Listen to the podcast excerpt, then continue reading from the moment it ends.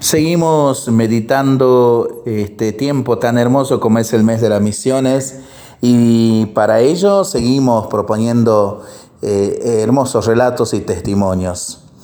De mi infancia hay algunas cosas que conservo fresquitas en la memoria como si hubieran ocurrido ayer.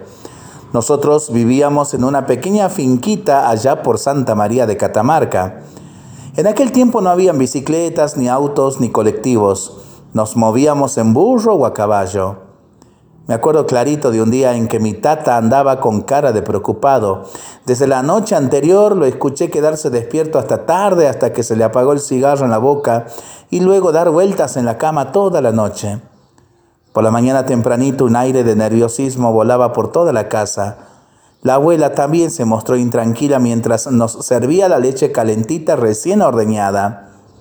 En aquella época no existía la confianza que hay hoy entre padres e hijos, así que yo me quedé murito sin preguntar nada. Después del desayuno, mi tata me agarró y me llevó para el corral. Con cara de muy serio me subió al caballo y me entregó un papel en el que había algo escrito. Me dijo que debía ir a la casa del tío Marcos y entregarle este mensaje, que era muy importante. Envolvió el papel en un pañuelo grande y me lo anudó al pecho debajo del poncho me dio a mí un beso y una palmada en las ancas del, al caballo para que empezase a trotar. Hacía frío. La mañana estaba despejada, pero el sol no alcanzaba a calentar ni un poquito. Eran varios kilómetros los que separaban la finca donde vivía el tío de la nuestra. Todos mis sentidos estaban puestos en llevar a destino el mensaje de mi tata. Me llevó casi media mañana llegar hasta lo del tío a todo galope. Cuando llegué, el tío estaba limpiando el establo de los caballos. Con el corazón latiéndome apresuradamente, llegué hasta él, le di un beso y le entregué el mensaje de mi tata. Se ve que me había estado esperando porque no puso cara de sorpresa al verme, ni preguntó por el contenido del papel. Él también tenía cara de preocupado. Al leer el mensaje sonrió y me dio una palmadita en el hombro. Sin decir más, me despedí y volví para casa.